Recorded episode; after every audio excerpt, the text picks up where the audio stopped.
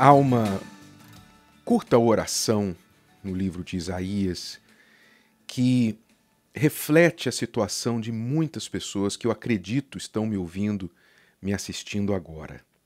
Preste atenção nestas palavras.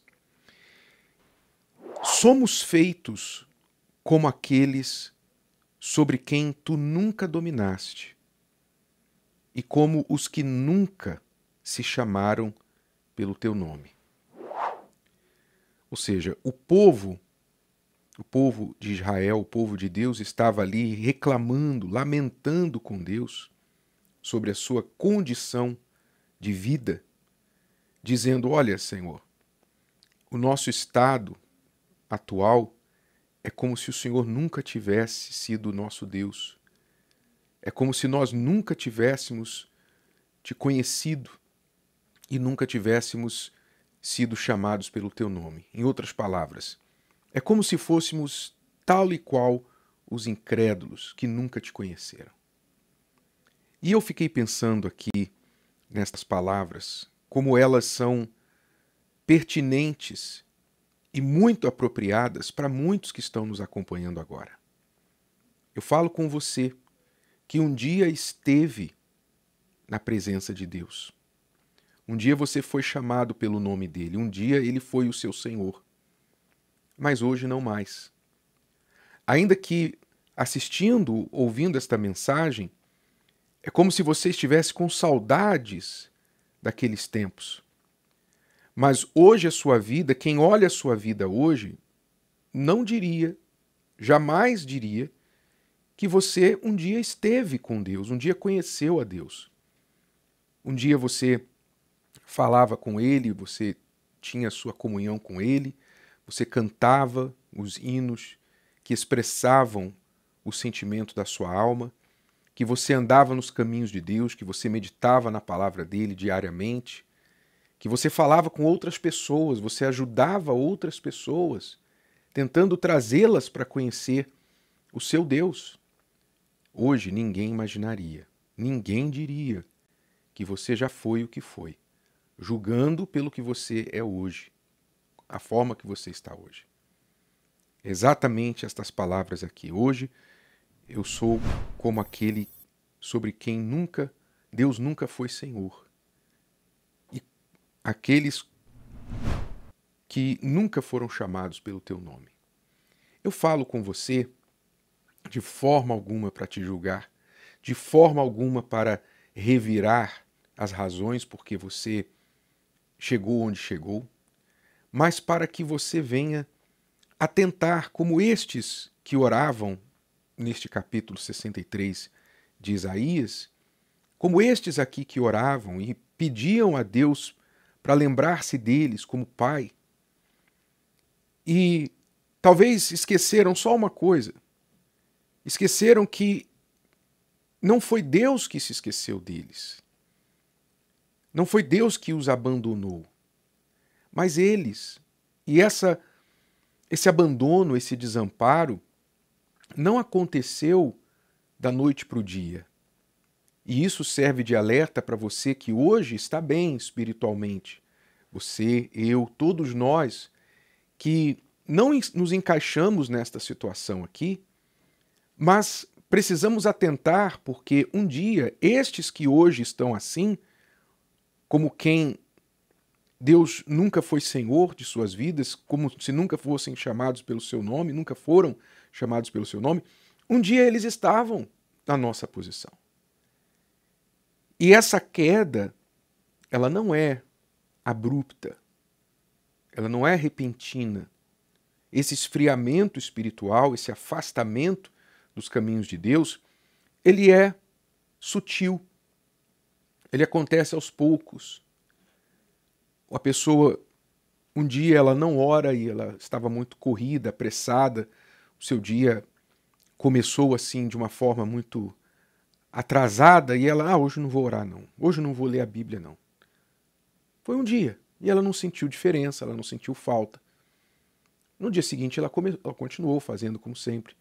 Mas aquilo ficou registrado. Ah, eu não li a Bíblia, nem orei e não fez falta para mim.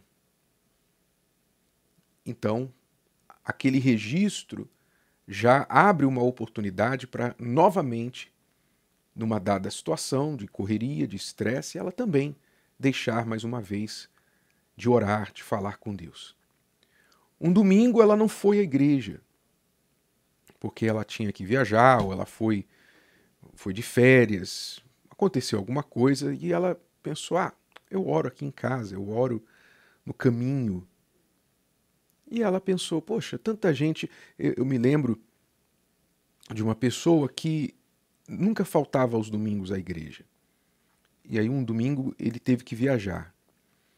E quando ele viajou, ele viajou a trabalho e ele foi nesse nessa conferência, uma espécie de conferência da empresa, e lá ele viu milhares de pessoas na, na, na, na conferência. E era um domingo de manhã. E de repente veio-lhe o pensamento assim: poxa, olha quanta gente não está na igreja domingo de manhã. Mas ele não falou isso de uma forma lamentável. Ele falou isso de uma forma como surpresa. Puxa, olha só, quer dizer que existe uma outra vida, existe uma vida fora da igreja. Enquanto eu estou lá, a gente está lá domingo de manhã buscando a Deus, as pessoas estão vivendo a vida delas aqui fora. Poxa, e ele ficou com uma espécie de inveja dos que não iam à igreja. Hum. Adivinha o que aconteceu? Aquilo ali se tornou uma possibilidade. Então, ele que nunca faltava à igreja aos domingos, começou a considerar domingo como opcional. Porque agora, de repente, domingo ele queria andar de bicicleta, domingo ele queria sair, ele queria descansar.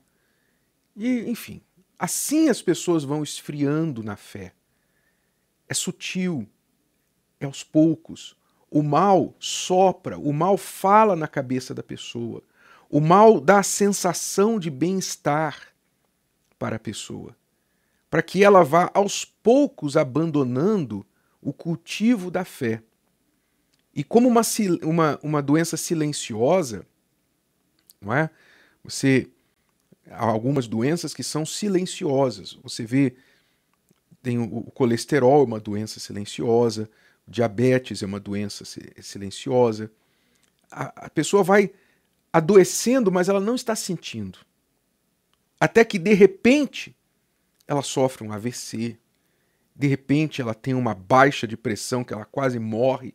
E quando ela chega no hospital, quase morrendo, aí vai descobrir, ah, o seu colesterol está altíssimo, ah, o seu o sangue, o seu, você tem diabetes tipo 2, você tem diabetes isso, diabetes aquilo.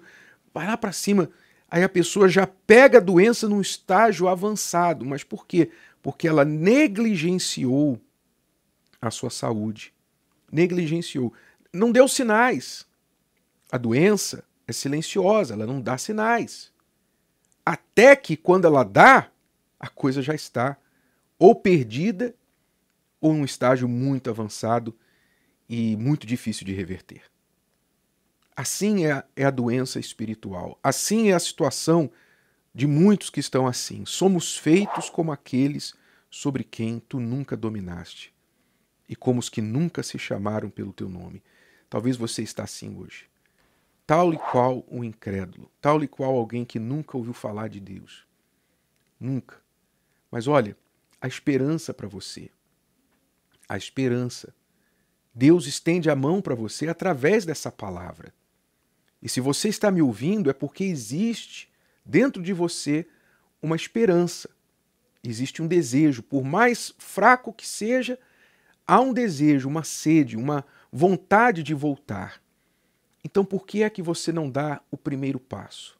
O primeiro passo para você voltar é você reconhecer que você se afastou e vencer todos os sentimentos de orgulho, de vergonha, os pensamentos de que alguém vai te julgar, vencer tudo isso e fazer o que você tem que fazer.